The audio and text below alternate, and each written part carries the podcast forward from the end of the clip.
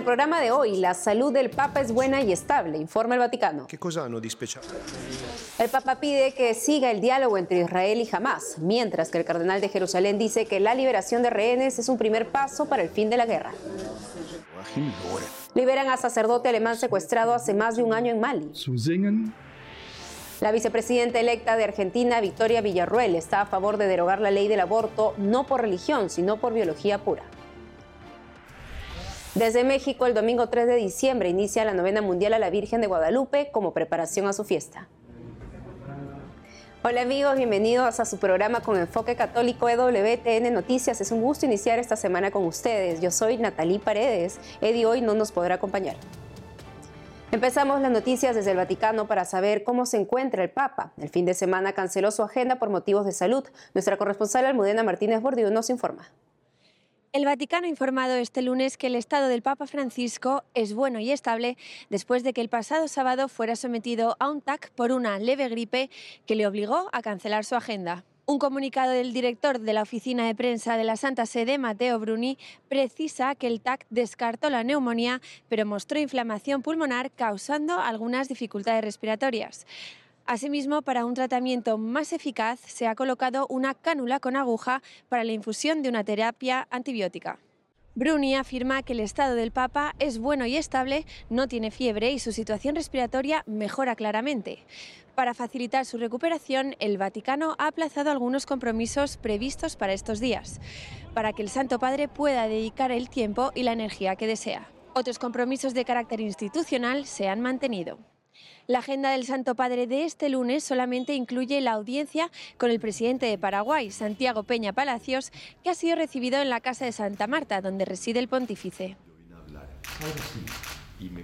El sábado 25 de noviembre el Vaticano canceló las actividades del Papa Francisco por una gripe leve y a primera hora de la tarde el pontífice fue sometido a un TAC en el Hospital Gemelli para descartar el riesgo de complicaciones pulmonares. El domingo, solemnidad de Cristo Rey del Universo, el Papa Francisco dirigió el rezo del Ángelus desde la capilla de la Casa Santa Marta, el cual fue seguido por los fieles a través de las pantallas colocadas en la Plaza de San Pedro. Antes del rezo de la oración mariana, el Santo Padre explicó que no podía asomarse a la ventana del Palacio Apostólico como sucede cada domingo, debido a que todavía tiene este problema de inflamación en los pulmones. Cari fratelli e sorelle, buona domenica. Queridos hermanos y hermanas, buen domingo. Hoy no puedo asomarme a la ventana porque tengo este problema de inflamación en los pulmones y será Monseñor Braida a leer la reflexión. Él las conoce muy bien porque es él que las hace y siempre las hace tan bien. Muchas gracias por su presencia. Gracias tante por la vuestra presencia. En las imágenes difundidas se pudo ver al Papa Francisco con semblante cansado y voz débil y también se apreció una cánula colocada en su mano derecha.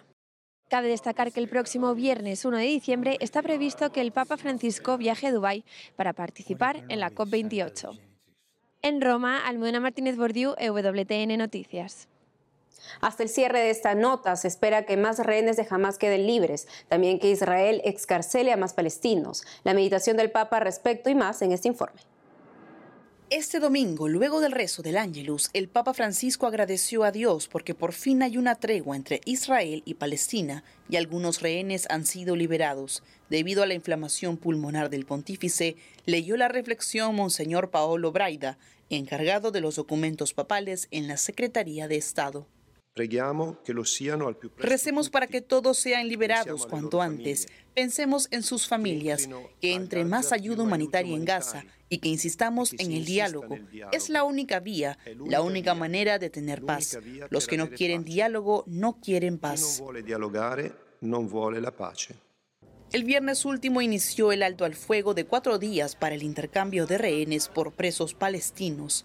Al respecto, el cardenal de Jerusalén, Pierre Batista Pizzabala, señaló que es positivo llegar a un acuerdo para liberar rehenes, porque hasta ahora el único canal de comunicación era el militar.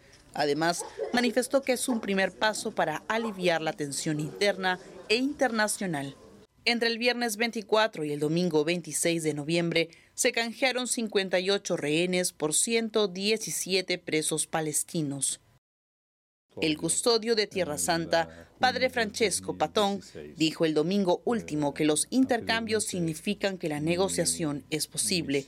Advirtió que la solución no es solo liberar rehenes y prisioneros, sino lograr la aceptación mutua del derecho a existir de Israel y Palestina para hacer posible la delimitación de ambos territorios. El 22 de noviembre, el vicario de la custodia de Tierra Santa en Jerusalén padre Ibrahim Faltas le entregó al Papa una carta del presidente de la Autoridad Autónoma de Palestina, Mahmoud Abbas. Solo lui, il Papa, che sempre ha fatto appelli, sempre ha parlato di cessare questa guerra. El Papa y solo él siempre ha hecho llamamientos y siempre ha dicho que se detenga esta guerra. Y digo que es un buen momento para hacer la paz entre palestinos e israelíes, que la comunidad internacional debe trabajar ahora porque este es el momento verdaderamente oportuno. Han pasado más de 70 años, no siempre podemos volver a la situación de la guerra, volver a la muerte de personas inocentes, al odio y a la violencia. Basta de venganza, basta de todo esto. Necesitamos lograr una paz justa, fuerte y duradera. Al cierre de este informe, el Ministerio de Relaciones Exteriores de Qatar informó este lunes que la tregua humanitaria en Gaza entre Israel y el grupo terrorista Hamas se extendió por dos días más. Argentina tendrá por primera vez dentro del Poder Ejecutivo a una declarada defensora de la vida del niño por nacer. Se trata de la vicepresidenta electa Victoria Villarruel. Nuestro corresponsal Matías Boca nos cuenta sobre ella y otras noticias de la Iglesia en Argentina. Conocemos a través del siguiente informe a Victoria Villarruel, que a partir del próximo 10 de diciembre ejercerá el cargo de vicepresidenta de la Nación. La flamante autoridad electa del partido La Libertad Avanza y actualmente diputada nacional cuenta con una larga trayectoria como militante política y escritora, pero también es conocida por expresar su fe católica en público y por criticar políticas contrarias a sus principios como el aborto. Villarruel es una bonaerense de 48 años, nacida el 13 de abril de 1975. Si bien no suele hacer comentarios sobre su vida personal, sí comparte abiertamente su fe, se declara católica y es practicante. Villarruel aseguró que aboga por el derecho a la vida, porque la vida comienza en la concepción y afirma que esta defensa no es cuestión de religión, sino de biología pura. Durante la campaña, la vicepresidente electa manifestó su apoyo a la derogación de la ley de aborto aprobada en 2020. A inicios de mayo, durante una entrevista periodística, Villarruel se mostró en contra de la ley de matrimonio igualitario sancionada en 2010.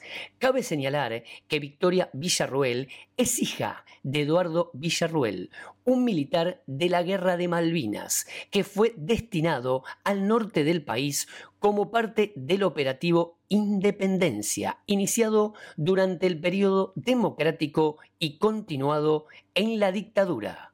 En una declaración en mayo, la política bonaerense indicó que lo que sucedió en la década del 70 nos lastimó a todos los argentinos y que solo algunos pocos han tenido derecho a contar lo que vivieron. Siempre me interesó que haya justicia, verdad y reparación para estas víctimas.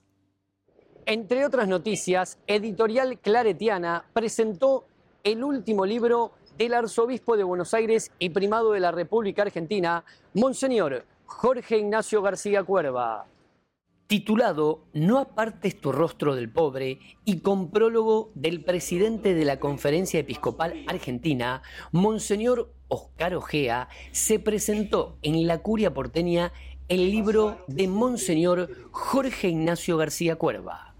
Es una selección de homilías de carácter social organizadas temáticamente. Esta obra explora desde la perspectiva de la fe y el amor el desafío de estar al lado de aquellos que más necesitan ayuda. El autor ofrece una mirada sobre la realidad de la pobreza y la marginación en nuestra sociedad actual y nos guía a través de una profunda reflexión en cuanto a cómo podemos hacer la diferencia en la vida de quienes menos tienen. En realidad creo que el libro es también un motivo para, para, poder conocernos un poco más, ¿no? Conocerme yo con la gente, que la gente conozca mi reflexión, eh, esto que les decía de las homilías eh, y ver cómo mucha gente, como dijo también, las siguen por la televisión, las escuchan y bueno, digo, wow, eh, creo que, fue un encuentro, un encuentro entre el pastor con su gente. El nombre tiene que ver con, bueno, mi lema episcopal del libro de Tobías, no apartes tu rostro del pobre, así que, y tiene que ver, me parece, con, bueno, con jugarnos la vida por los que sufren y saber que en cada uno de ellos está Jesús. Para finalizar, Monseñor José María Baliña es el nuevo obispo de la diócesis de Mar del Plata.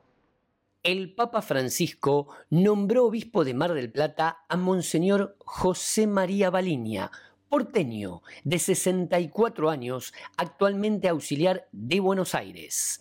La diócesis de Mar del Plata está vacante desde el 28 de julio, día en que el Papa Francisco nombró a Monseñor Gabriel Mestre arzobispo de La Plata. Por su parte, Monseñor Balinia saludó a la comunidad marplatense e invitó a conocernos y caminar juntos.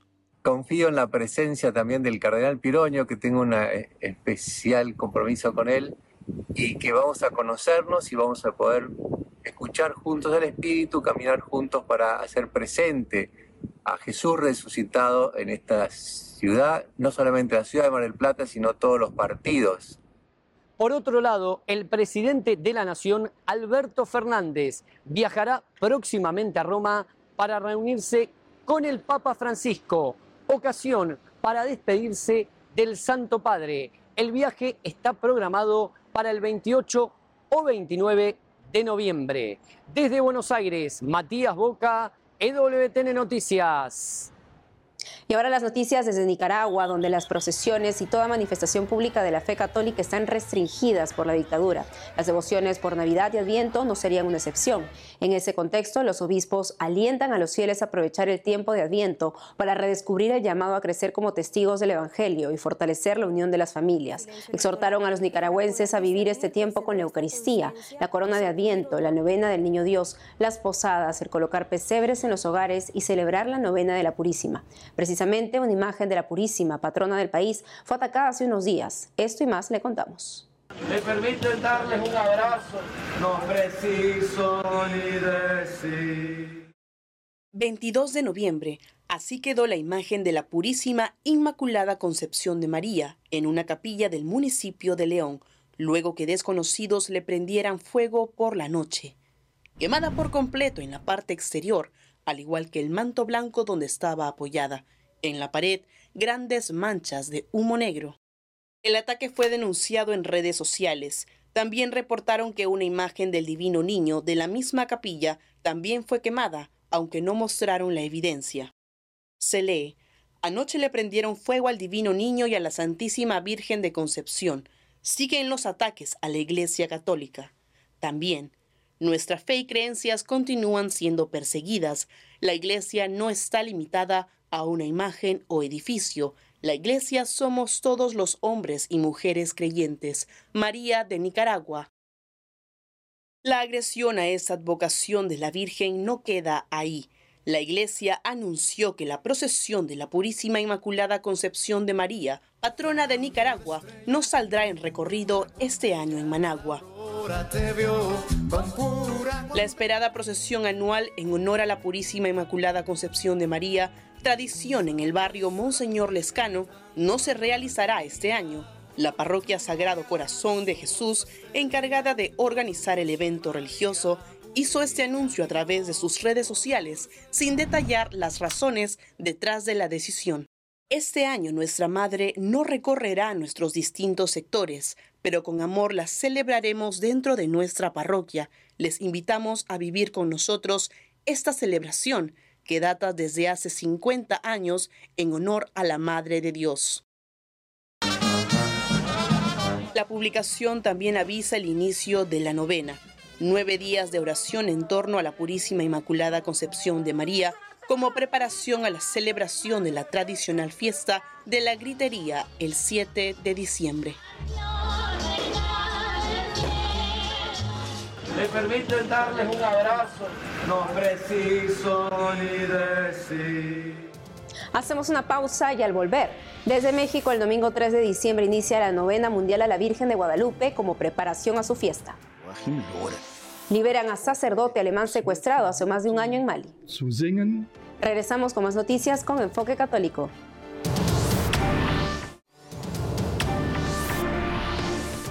Ahora nos vamos a Mali, en África. Luego de más de un año secuestrado, el padre Hans Joachim Lore fue liberado este domingo. Así prensa reporta que el misionero alemán fue tomado como rehén el 20 de noviembre de 2022, cuando iba a celebrar la Santa Misa en el distrito Calaban-Coura, al sur oeste del país. Fue interceptado en su automóvil por un grupo de hombres armados. Fuentes de seguridad atribuyen el secuestro al llamado Grupo de Apoyo al Islam y a los musulmanes vinculado a Al-Qaeda.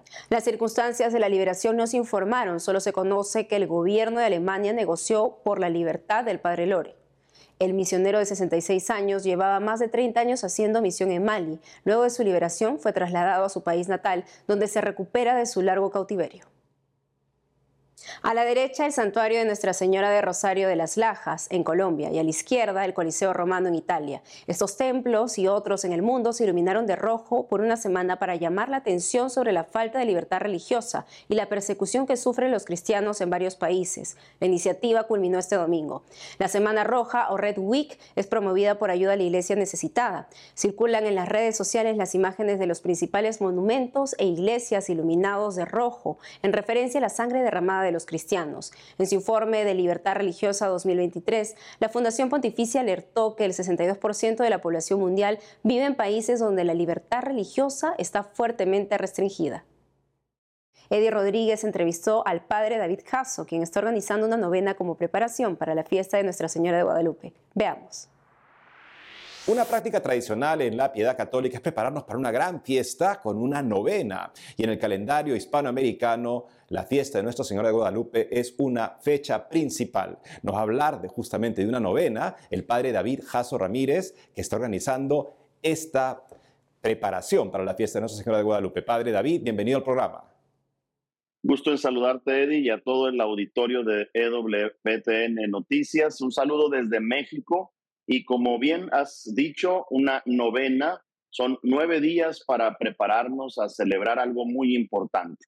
Y eso importante es el encuentro de la Virgen de Guadalupe con San Juan Diego, que se dio en 1531, pero que sigue tan actual como en aquel momento. Esta novena es un ejercicio de oración, de reflexión, de meditación donde particularmente pedimos una gracia especial para que la Virgen María sea la gran intercesora ante Dios y nos conceda lo que necesitamos. Y muy importante es que esta novena no es como otros años, sino que nos unimos a la novena intercontinental guadalupana, porque en 2031 celebraremos 500 años de ese gran acontecimiento guadalupano.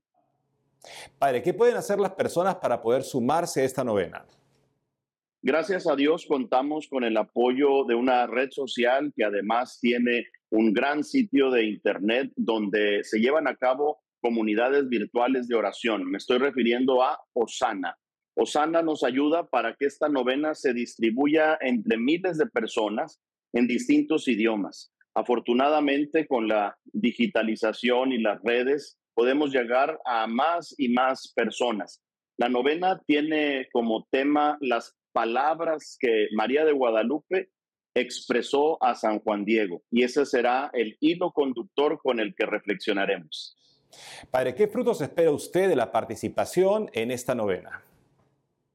Espero frutos como la transformación del corazón, como avanzar en el camino de conversión personal y comunitaria, también un fruto que creo que podremos ir recibiendo es el don de la paz, tan necesario ahora en nuestros países y en el mundo entero.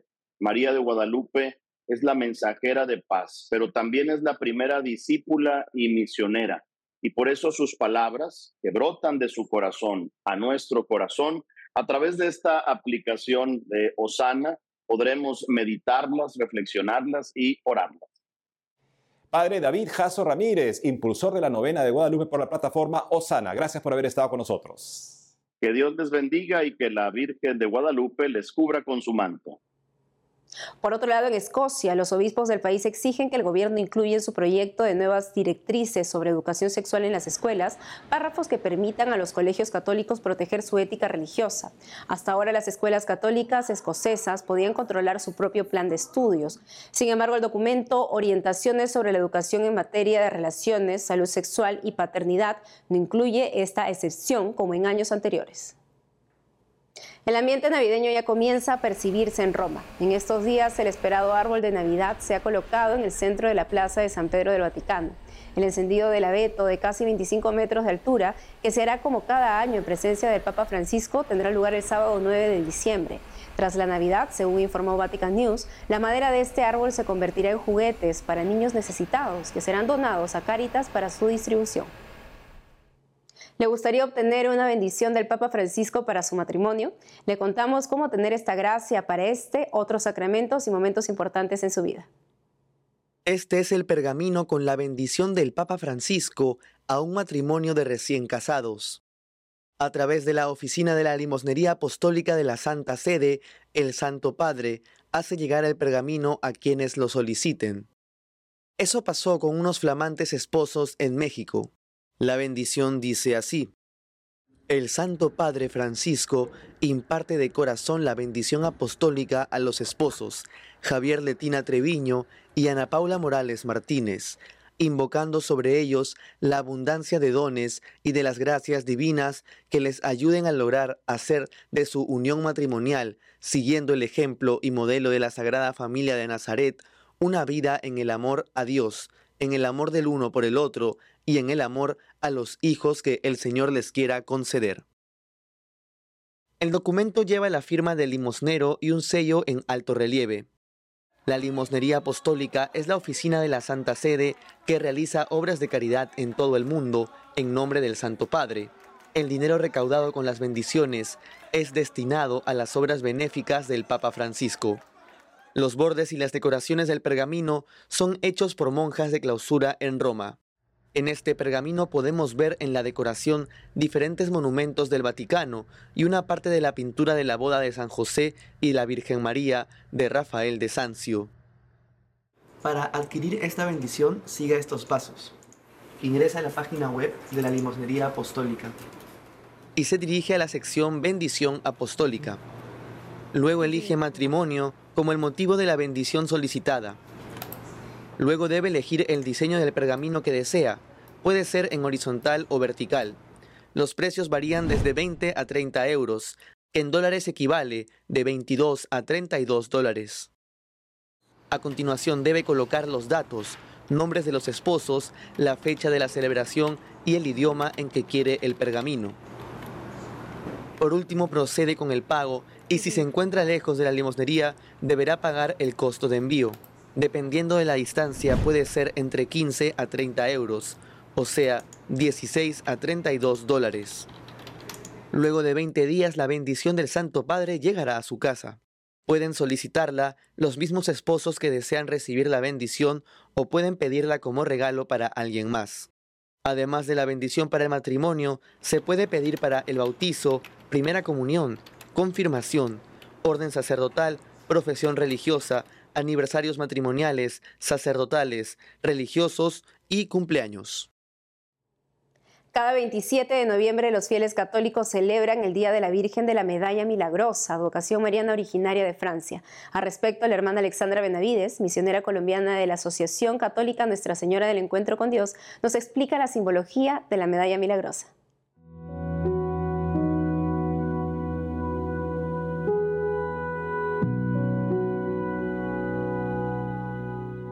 Medalla tiene dos caras y en la primera cara está la Virgen Santísima.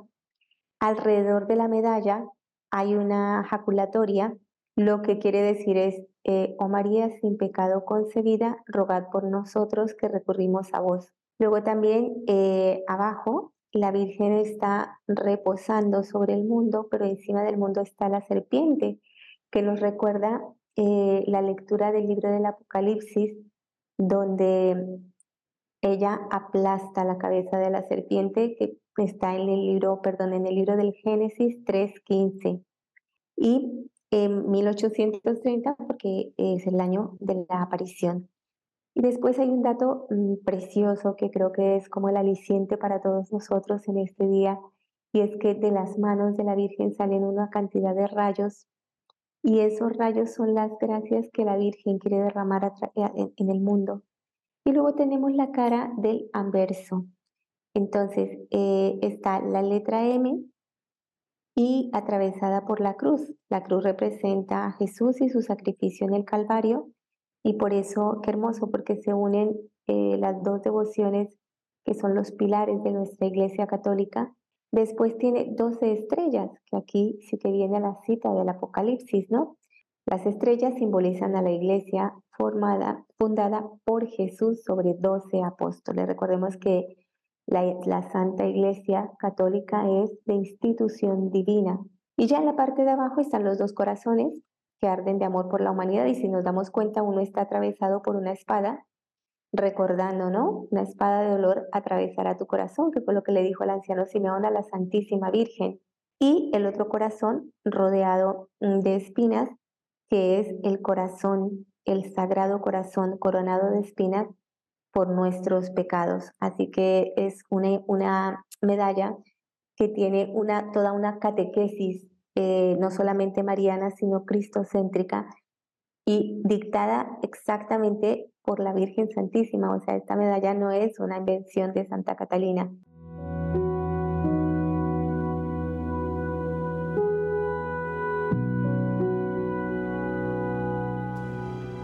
Amigos, hemos llegado al final del programa. Ha sido una alegría estar nuevamente con ustedes. Ya saben que pueden seguirnos en nuestras redes sociales y en ewtnnoticias.com. Hasta mañana.